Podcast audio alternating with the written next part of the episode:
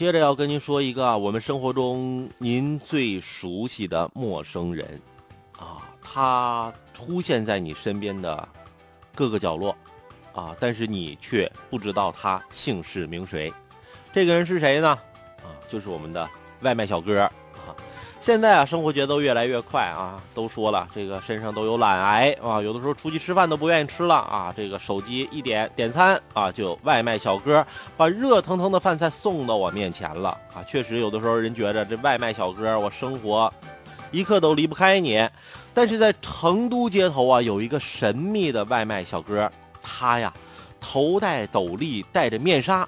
根本看不见他的真实容貌，那客户也很难见到他的真实面目。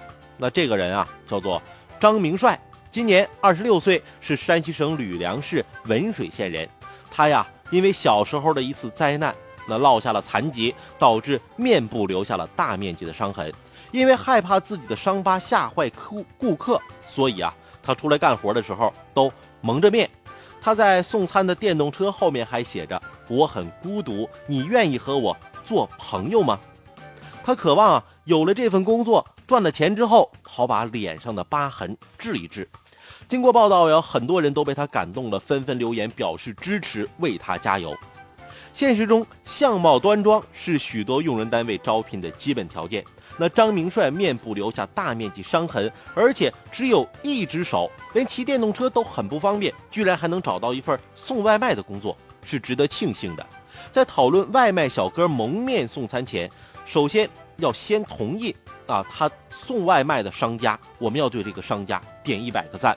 希望有更多的用人单位能够给像张明帅这样的人一条谋生的路，尊重他们靠劳动养活自己的权利。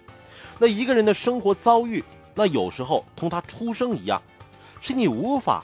防御或者是选择的，那一个脸部严重残疾的人要想活着，那可以有许多种选择。比如说，我可不可以说我办个低保，在家等着领救济啊？对不对？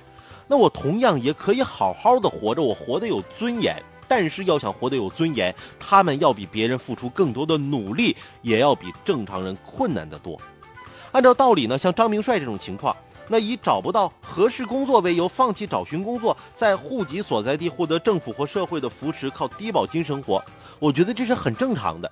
但是偏偏他面部严重残疾，却还有健全的思想。他健全的思想让他敢于站起来，并执意要靠自己的劳动生存着，哪怕是很难，他也在坚持。那为了工作自食其力，那张明帅曾经遭遇了上百次拒绝，能到找到一份外卖的工作。他最大的感触是珍惜。由于只有一只手，那张明帅骑电动车比较慢，一天只能接十五个外卖单左右。那或者那接到电动车没有电为止。在做外卖四个月以来，那有的时候最晚到凌晨三点。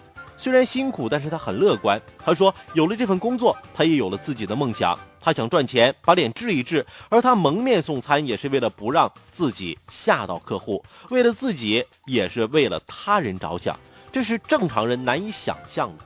你想啊，外面这么热的天气，你还得戴着面纱，那不闷吗？他比一般正常的工作的人要付出更多的努力和汗水。那我们希望张明帅通过工作可以赢得他人的尊重，忘记他是一个有脸部严重残疾的人。我们也希望与张明帅有相似经历的残疾人能够振作起来，力所能及的让自己绽放出光辉，成为对社会更加有用的人。